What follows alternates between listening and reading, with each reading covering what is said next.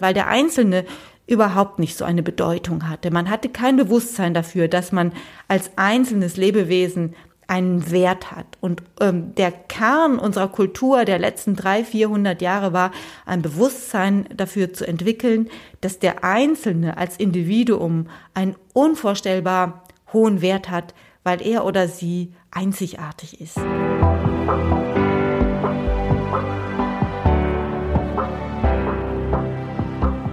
Willkommen bei Breakfast Briefings, dem Management-Podcast von Business Circle.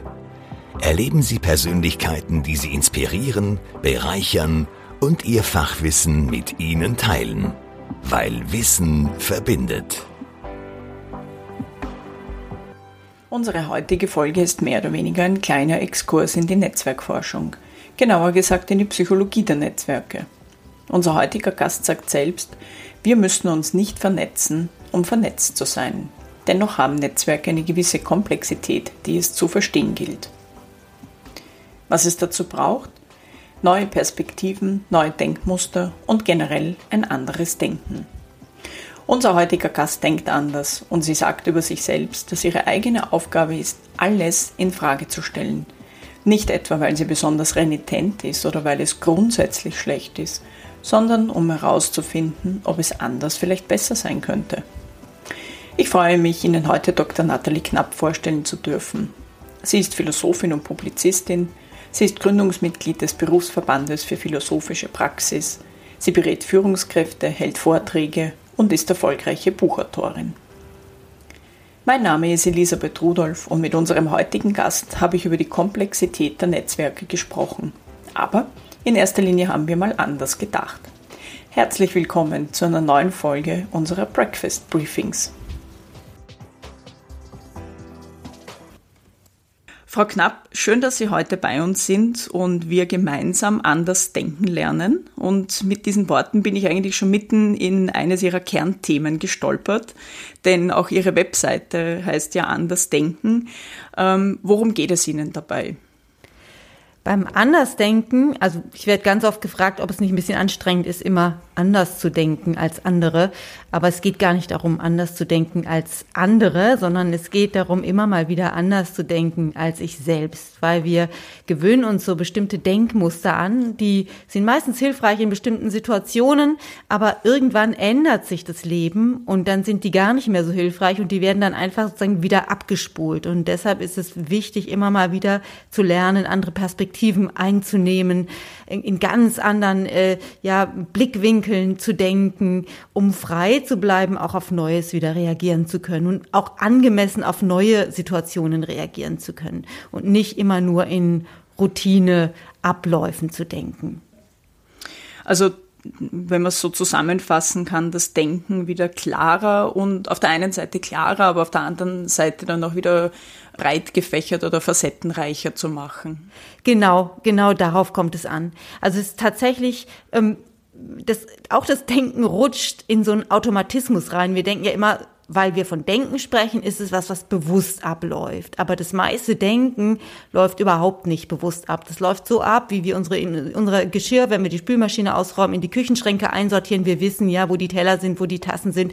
Wir denken da nicht drüber nach. Und genauso wenig denken wir drüber nach, wenn wir über die Straße gehen, dass wir dann ähm, schon einen Denkvorgang haben, um zu erkennen, dass da ein Auto kommt und nicht ein Fahrradfahrer oder ein Mofa. Da müssen wir ja die Geschwindigkeit einschätzen. Und das können wir nur, weil wir so viel Routine darin entwickelt haben, so Wahrnehmungsreize, die auf uns einprasseln, in bestimmten Mustern zu sortieren. Ja, wir wissen, dieser Reiz gehört zu diesem Muster und dann wird es ganz schnell einsortiert.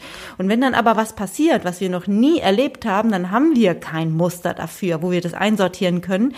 Und dann nehmen wir es entweder gar nicht wahr, also das, äh, das Ausblenden ist das Erste, was was dann passiert. Das ist ganz normal, weil wir haben jede Sekunde sind, kann man sagen, vielleicht 50 Millionen Bit von Wahrnehmungsreizen, die auf uns einprasseln. Und davon können wir nur eine ganz geringe Menge, sagen wir mal 12 bis 50 Bit bewusst verarbeiten. Und vielleicht ein Drittel verarbeiten wir unbewusst und den Rest verarbeiten wir gar nicht. Das äh, funktioniert nur deshalb so gut, weil wir eben diese Muster haben. Und wenn Sie ein kleines Kind über eine große Straße schicken, dann sehen Sie, das funktioniert eben noch nicht, weil das diese Muster noch nicht hat, ja, diese Reize ganz schnell in ein Wahrnehmungssystem zu verarbeiten, was dann weiß, hier ist ein Auto, die Zeit reicht ähm, nicht mehr, ich komme da nicht rüber oder das ist ein Fahrrad, da habe ich noch Zeit, da kann ich gehen. Das kann ein kleines Kind noch nicht, aber wir Erwachsenen können das und wir haben das automatisiert, einfach Wahrnehmungsreize in Muster zu übersetzen. Und wir müssen aber, wenn Neues passiert, und das haben wir im letzten Jahr ganz deutlich gemerkt, ähm, wieder auf eine ganz andere Art denken, Dinge aus so vielen unterschiedlichen Perspektiven betrachten, um dann zu einer guten Lösung für alle zu kommen. Und das geht eben dann nicht in diesen Automatismen und das muss man manchmal einüben. So diese neuen Perspektiven einnehmen, diese vielen Perspektiven zusammendenken und nicht immer davon auszugehen, dass das Erste, was mir in den Sinn kommt, ähm, schon das Beste oder die Lösung ist. Das heißt also, letztendlich geht es auch darum, äh, sich von alten Denkmustern loszulösen und neue Denkmuster auch zuzulassen.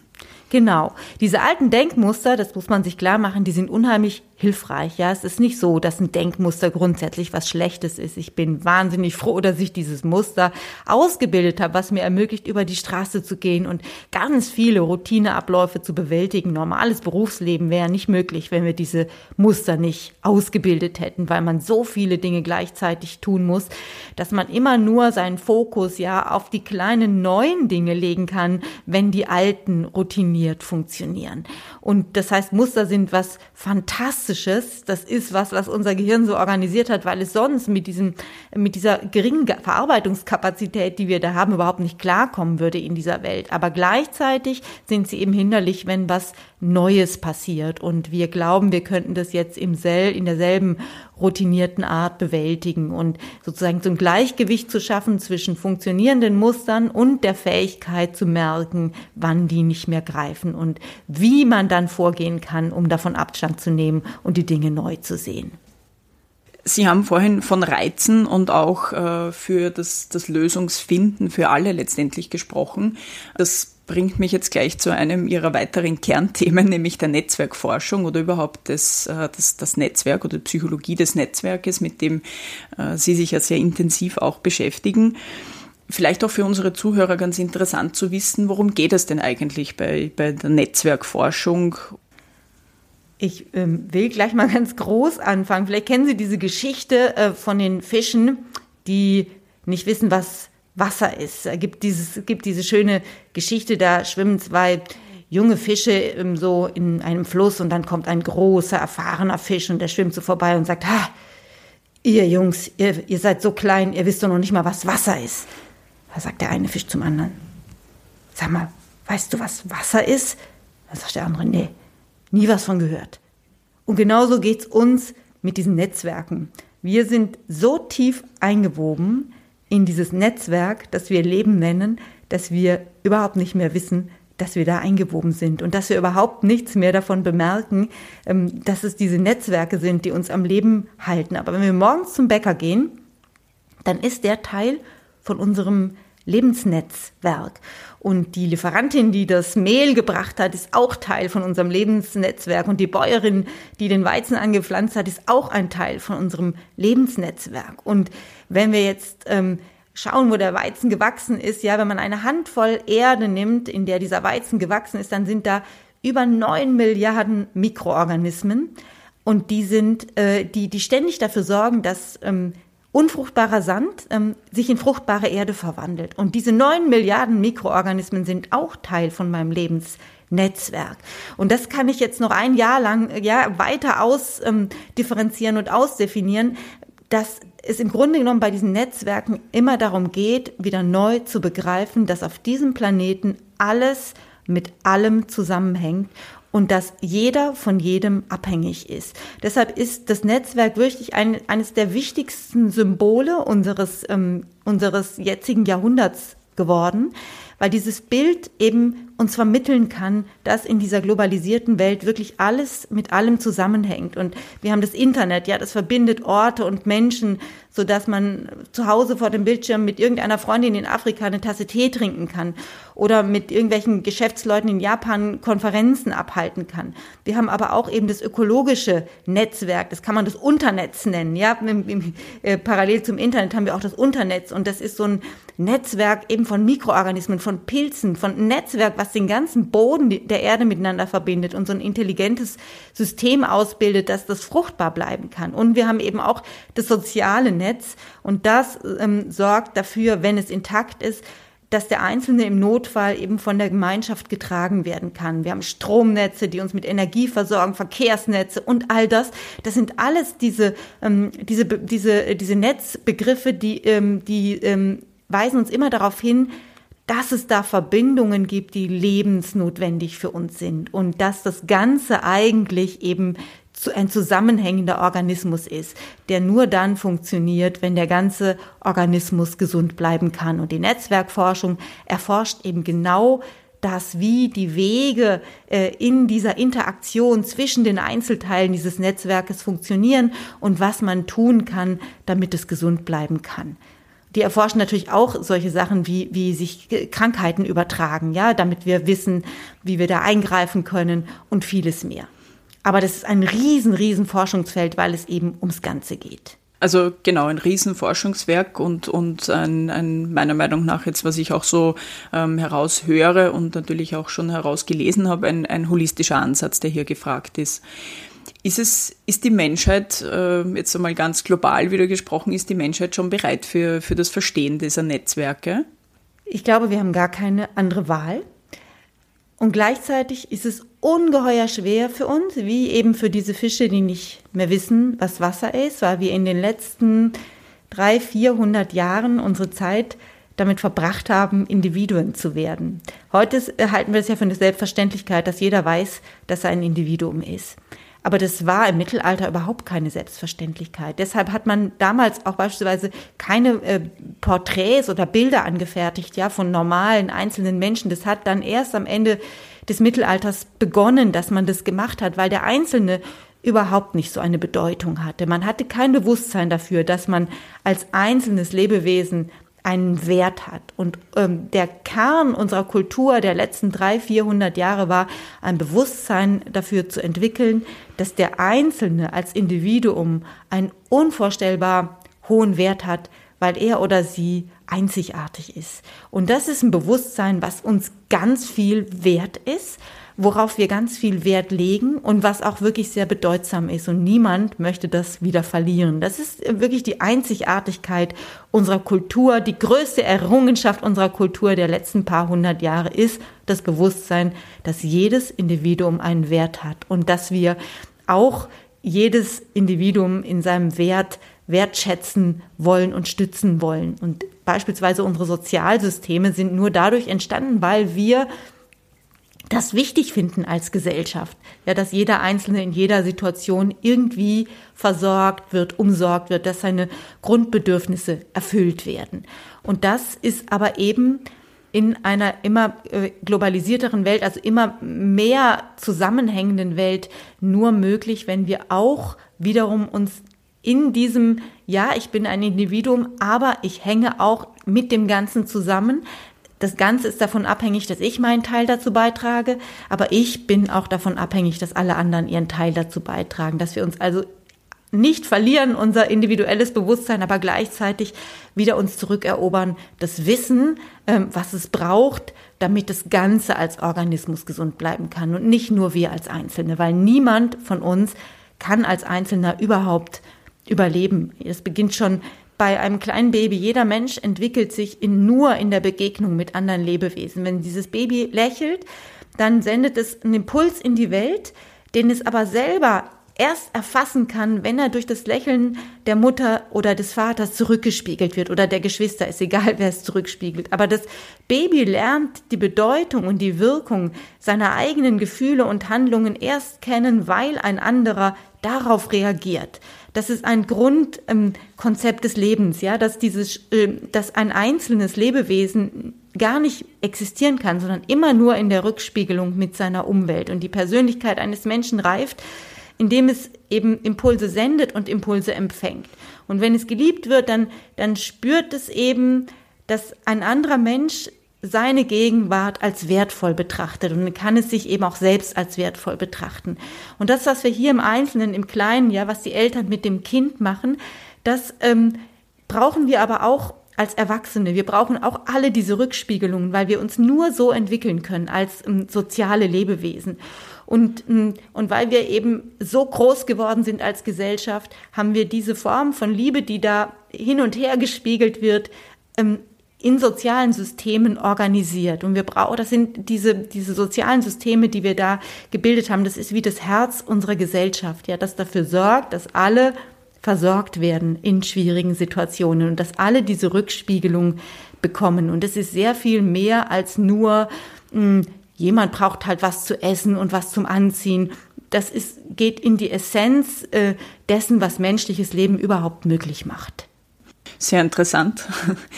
Ich, ich verstehe, dass ein Netzwerk etwas sehr Komplexes ist. Und Sie haben auch über, über das individuelle Verhalten äh, gesprochen. Ist das, also wenn, wenn man jetzt so ein bisschen die Rollenverteilung in einem Netzwerk jetzt wieder heruntergebrochen auf, auf kleineres, also weniger global ja. gesehen, ist, da, ist das nicht ein bisschen ein Widerspruch mit der Individualität? Geht die da nicht verloren?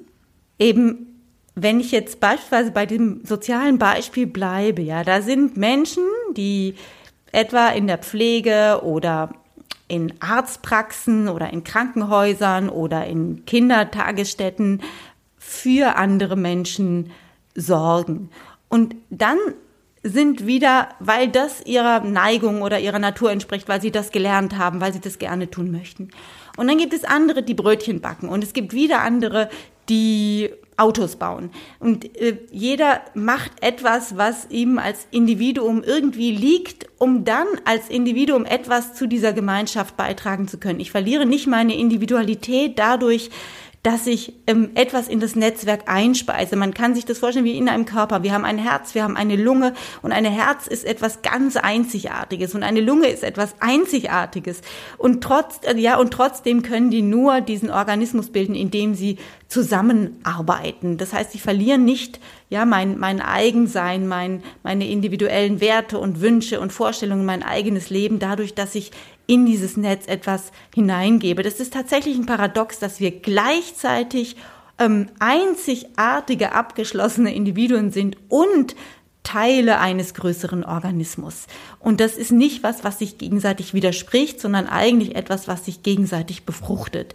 So wie eben dieses Baby lernt, ähm, was für ein Mensch es ist, indem es Rückspiegelungen bekommt. Und, ähm, und durch diese Rückspiegelung wird es wieder befähigt, ähm, irgendwann selbst zu denken und eigene Werte zu entwickeln und so weiter. Das heißt, wir sind eben nur dadurch, dass wir einander gegenseitig unterstützen in diesem Netzwerk wie Herz und Lunge in der Lage, überhaupt Individuen zu werden und Individuen zu sein. Also wie, wie schafft man es dann, ein, ein Selbstverständnis zu entwickeln, dass man gemeinsam mehr bewirken kann? Weil darum geht es ja letztendlich. Das ist ja eine der Kernbotschaften, dass man eben nicht als Einzelkämpfer äh, durchs Leben geht, sondern eben gemeinsam mehr bewirken kann. Was, was braucht es dazu, um dieses Selbstverständnis zu entwickeln?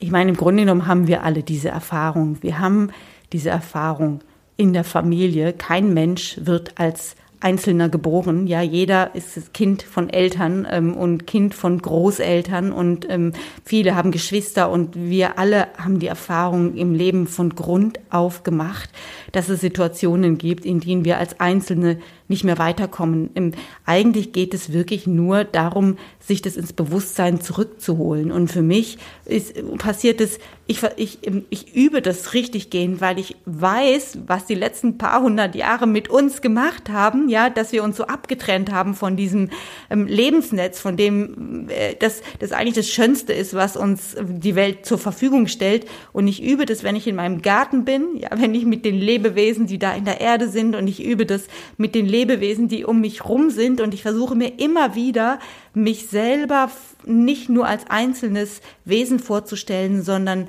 ähm, in mir ins Bewusstsein zu heben, wie wunderbar und unglaublich es ist, dass ich Teil von etwas sehr viel Größerem bin, was einen sehr viel größeren Organismus ähm, beinhaltet, der übrigens auch dann noch sein wird, wenn es mich nicht mehr gibt. Und ich werde dann meinen Teil dazu beigetragen haben. Das ist auch was sehr Erhebendes, aber es ist wirklich Bewusstseinsarbeit. Das ist nichts, ja, und die kann man aber machen, wenn man backt. Ähm, da hat man nämlich auch eine Gemeinschaft mit diesen Hefe.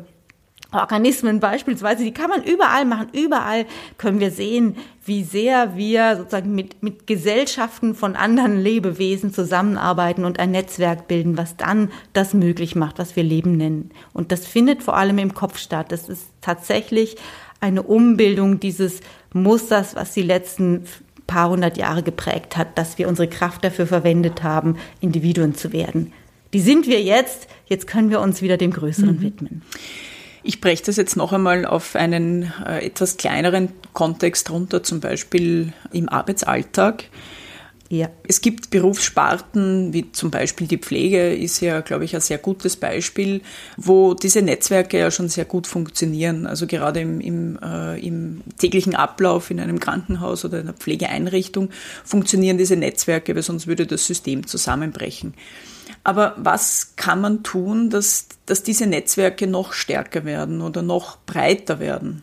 Wenn wir uns gerade jetzt dieses Beispiel rausgreifen, das ist ein wirklich richtig gutes Beispiel, weil da haben wir einerseits in den letzten 20 Jahren die Organisationsstrukturen so optimiert, dass die unheimlich effizient funktionieren, die Kommunikationskanäle und was da alles ähm, so dazugehört.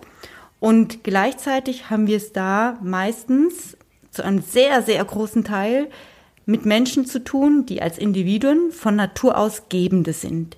Ja, die, ähm, die empfinden es als Selbstverständlichkeit, dass sie ihren Teil zu diesem sozialen Netzwerk ähm, beitragen wollen, sonst hätten sie diese Berufe gar nicht ergriffen. Die sind also ähm, von Natur aus eher Gebende. Und die sind nicht so stark darin, dafür zu sorgen, dass sie auch genug bekommen. Deshalb äh, sind tatsächlich diese Netzwerke gerade in den sozialen Bereichen unheimlich gut organisiert, sonst würden die nicht funktionieren. Was aber ganz schlecht organisiert ist da oft, ist, sind die Lobbyorganisationen für diese sozialen Organisationen. Es gibt andere Berufsfelder, hm, da sind äh, Menschen, hm, die nicht so sehr von Natur aus Gebende sind, die haben viel stärkere Lobbyorganisationen, die dann dafür sorgen, dass sie genug bekommen, damit sie ihre Arbeit auch machen können. Und damit meine ich nicht nur Finanzen, sondern auch Anerkennung, auch Zeit, auch ähm, Orte, wo sie sich reflektieren können und so weiter. Das heißt, ähm, was uns jetzt in diesem letzten Jahr begegnet ist, war ja, dass plötzlich jeder gesehen hat, dass hier ein ganz großes Ungleichgewicht ist. Ja, wir haben hier Menschen, die das Herz unserer Gesellschaft am Leben erhalten, die aber nicht genug Energie dafür zur Verfügung gestellt bekommen von dieser Gesellschaft, dass sie das auch wirklich gut ähm, und ausgeglichen tun können. Und das hat auch damit zu tun, dass die Menschen, die da arbeiten, eben sehr stark ähm, Gebende sind. Und ich glaube, was man hier noch verbessern kann, ist tatsächlich das Bewusstsein dafür, dass jedes Organ, ja, auch eines Körpers, wenn ich sage, ja, da muss das Herz halt noch ein bisschen mehr geben. Ja, da kann die Niere gerade nicht so und da muss das Herz halt noch ein bisschen mehr geben. Und irgendwann kollabiert der Organismus. Und das bedeutet, es muss immer ein Gleichgewicht geben zwischen Geben und Nehmen in diesem großen System, in diesem großen Netzwerk. Und ich glaube, da kann man noch eine Menge tun. Und das hat auch damit zu tun, dass Menschen, die da arbeiten in diesen Systemen, sich das zurückholen müssen, dass ihnen auch was zusteht und dass diese Lobbyorganisationen für die Pflege, für alle sozialen Organisationen größer und stärker werden müssen, dass da mehr Zusammenschlüsse, mehr Netzwerke von Gewerkschaften, von was auch immer, ähm, stärkere sich bilden müssen, damit das Gleichgewicht wiederhergestellt werden kann. Denn das ist nicht nur, da geht es jetzt nicht nur um diese einzelnen Menschen, das ist wirklich das Herz einer Gesellschaft. Und äh, unsere ganze Gesellschaft braucht, dass es da ein Gleichgewicht gibt. Und dafür müssen wir in den nächsten Jahren sorgen, ganz sicher. Ich möchte noch einmal ganz kurz auf die Rollenverteilung zu sprechen kommen.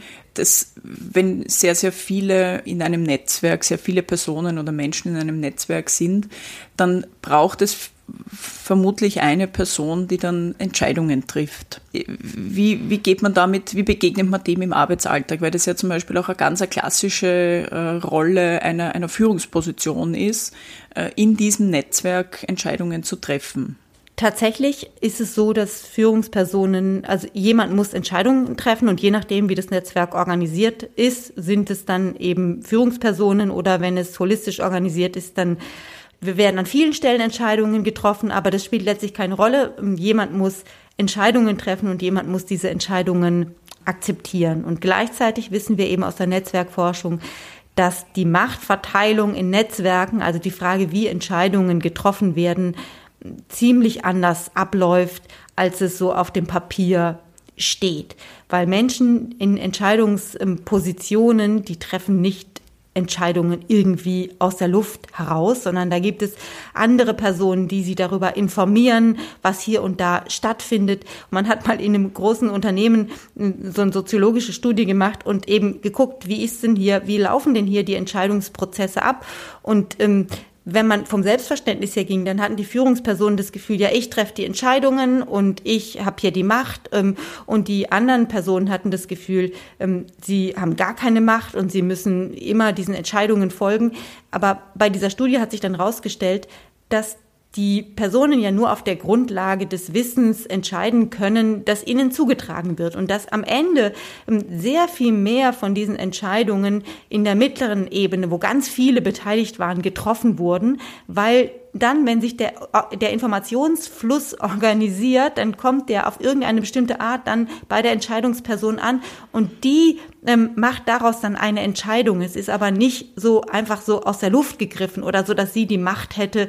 Hm, die hätte gar nicht die Informationen, die sie braucht, um diese Entscheidungen zu treffen, wenn nicht der ganze restliche Organismus daran mitarbeiten würde. Und diese soziologische Studie hat dann am Ende gesagt, ja, also hm, im Grunde genommen ist die Macht nicht so verteilt, wie es auf dem Papier aussieht. Ja, wir, wir arbeiten alle mit und treffen alle mit diese Entscheidungen, indem wir eben miteinander kommunizieren. Die Frage, welche Informationen wohin weitergetragen werden und wie, das ist die Grundlage für jede Entscheidung, die getroffen wird. Also die Machtverteilung in Netzwerken ist ganz anders, ähm, als wir das von außen betrachten. Und als sie das denen zurückgespiegelt haben, das war auch eine ganz interessante Situation, denn im Grunde genommen wollte das keiner hören. Ja, die, die die Macht, die glaubten, die Macht zu haben, die wollten gar nicht hören, dass sie eigentlich gar nicht so viel Macht haben, wie sie denken. Und die anderen, die wollten eigentlich gar nicht die Verantwortung dafür übernehmen, dass sie auch an diesen Entscheidungen mitbeteiligt sind. Und vielleicht ist das auch ein Bewusstseinsprozess, dass wir eben alle lernen und darum geht es mir auch immer in meinen Vorträgen, das ähm, plastisch zu machen und das zu zeigen, dass die Machtverhältnisse ganz anders verteilt sind, als wir glauben und dass jede und jeder Einzelne eine sehr große Macht hat in einem solchen Netzwerk, ganz gleich, welche Position er bekleidet oder sie bekleidet. Mhm. In diesem Zusammenhang gefällt mir eine ihrer, ihrer Kernbotschaften eigentlich sehr gut, wo sie gesagt haben, nicht Macht über, sondern Macht mit spielt hier eine Rolle. Genau. Und das zu verstehen, da, das, das deutlich zu machen, warum das so ist, ähm, das ist immer Sinn und Zweck äh, meiner Vorträge, wenn ich über die Psychologie von Netzwerken spreche, weil wir in einer Zeit leben, wo es wirklich für unsere ganze Gesellschaft, für die Entwicklung dieses Planeten, für jedes einzelne Lebewesen, für Sie und für mich so zentral ist, dass jede und jeder von uns ähm, spürt, was er oder sie beitragen kann und was er oder sie braucht, damit wir das beitragen können, ja, was wir beizutragen haben. Führt eine Un ein Ungleichgewicht äh, in einem Netzwerk, führt das automatisch zur Unsicherheit? Ja, ähm, wir haben das im letzten Jahr alle erlebt, wenn wir an dieses kleine äh, Virus denken, das sich mit größer Wahrscheinlichkeit äh, von Tieren auf Menschen übertragen hat. Das ist ein Teil dieses Ungleichgewichts, was da entstanden ist in den letzten Jahren. Jahrzehnten, dass wir immer größere Lebensräume eingenommen haben. Und ähm, es ist ja nicht so, dass diese Viren nicht auch ihre, Fun ihre wahnsinnig wichtige Funktion in diesem mhm. Netzwerk hätten. Ja, wenn wir einen See haben, wir haben 100 Milliliter Wasser aus diesem See, da sind auch über 9 Milliarden Viren, die die Bakterien in Schach halten. Wir könnten das Wasser nicht trinken, wir könnten nicht baden, wir könnten hier nicht überleben ohne diese Viren. Das heißt, die sind ein ganz zentraler Teil von diesem Lebensnetzwerk. Aber es gibt eben Räume, wo die ihr Eigenleben führen können müssen. Und wenn wir da eindringen, dann gibt es Schwierigkeiten und dann gerät das Netzwerk in Ungleichgewicht und da äh, und dann entsteht eben Unsicherheit, weil dann die, also so ein Netzwerk ist unheimlich aufeinander eingespielt, wie eine Familie oder ein Körper. Das ist, da muss man nicht dauernd dem Herz sagen, was es machen soll. Das würde gar nicht funktionieren. Das wäre viel zu aufwendig, wenn wir ständig allen Teilen dieses Netzwerkes sagen müssten, was sie machen sollen. Das geht nicht. Sozusagen, das muss aufeinander eingespielt sein. Und wenn dann was eben ins Ungleichgewicht gerät, dann entstehen ähm, ganz neue Situationen, wo wieder neu eingestellt werden muss. Und das sind Situationen von Unsicherheit. Das heißt, Situ Unsicherheit bedeutet immer, dass wir gerade nicht wissen, wie es geht, weil es neu ist. Unsicherheit bedeutet nicht, dass gleich was Schlimmes passiert. Das bedeutet erstmal nur, dass hier was Neues passiert. Und dass wir dann wieder ganz viel Aufmerksamkeit und Bewusstsein brauchen, um in ein neues Gleichgewicht zu finden. Genau, und dann sind wieder neue Denkmuster gefragt. Genau. Sehr gut. Wie kann man jetzt zum Beispiel im Arbeitsalltag äh, Unsicherheit begegnen? Also es ist ja durch Sie haben es angesprochen als kleines Virus. Ich würde es mittlerweile als, als riesengroßes Virus bezeichnen. Das hat ja unglaubliche Wellenbewegungen ausgelöst, weil natürlich äh, die Unsicherheit jetzt im, im, im, im wirtschaftlichen Bereich liegt ähm, oder auch im Arbeitsalltag. Wie kann man diesen Unsicherheiten begegnen? Es ist ganz wichtig, also für mich sind zwei Dinge wichtig. Das Erste, was ich für sehr, sehr zentral halte, ist, dass wir mitten in der Krise meistens einfach mit Überleben beschäftigt sind. Das heißt, nicht nur mit physischem Überleben, sondern auch mit psychischem Überleben. Viele Menschen sind massiv an, an der Grenze ihrer Arbeitsbelastung. Andere wiederum haben gar keine Arbeit. Also wir sind in dieser, mitten in der Krise erstmal mit Durchkommen beschäftigt. Da hat man so keine große Chance, viel mehr zu tun, als dafür zu sorgen, dass, dass, wenn möglich, irgendwelche Inseln entstehen, wo ich mal einen Waldspaziergang machen kann oder irgendwas, was mir die nötige Energie für den Tag zurückgibt, damit ich da irgendwie durchkomme. Also mittendrin kann man nichts anderes machen als durchkommen. Und es ist auch nicht sinnvoll, dann auch noch den Anspruch an sich zu haben, ja, mit irgendwas elegant umgehen zu wollen. Da ist gut, wenn man es irgendwie schafft. So, das ist mal das Erste. Und dann ist es aber durchaus hilfreich, weil das ja keine Unsicherheit ist, die uns jetzt nur ein paar Tage begleitet, sondern einen sehr langen Zeitraum und weit über, wenn wir dann alle geimpft sein werden, trotzdem noch weit darüber hinaus, weil eben die wirtschaftlichen Systeme in uns Ungleichgewicht geraten sind und so weiter, dass es wichtig ist zu begreifen, dass dieser Zustand von Unsicherheit, das fühlt sich sehr unangenehm an. Und das ähm, hat ein gewisses ähm, Körper, man, man kann, wenn man in seinen Körper reinspürt und in eine Situation, wo man sich unsicher fühlt, wo man eben nicht weiß, wie es geht, wo man nicht mehr weiß, wie es geht, das ist so ein schwammiges Gefühl, so ein Gefühl, ah, als hätte man keinen Boden mehr unter den Füßen. Es wäre irgendwie die Konturen verschwimmen. Das ist sehr unangenehm, aber dieses Gefühl macht nichts anderes, als uns darauf hinzuweisen, dass hier gerade was Neues passiert und dass hier die ganze Gesellschaft wieder kreativ am Werke sein muss, um um Neues entstehen zu lassen. Und das unterscheidet sich sehr stark von dem, was wir Angst nennen. Angst ist ein Zustand, wo wir Herzrasen kriegen, wo alles eng wird, wo es wirklich in diesem Moment um unser physisches Überleben geht. Das ist das Gefühl, was uns sagt, so hier geht's gerade ums nackte Überleben und dann kämpft der Körper und der ganze Organismus.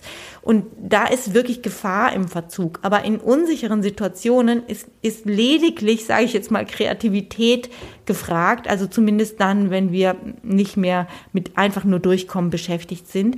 Und, wenn, und da ist es eben so zentral zu merken, ah, ich muss das nicht alleine machen. Wir, wir können uns immer wieder zusammensetzen und uns überlegen, wie machen wir das jetzt? Wir müssen nicht jetzt einen Plan für die nächsten 30 Jahre haben. Das können wir auch noch gar nicht.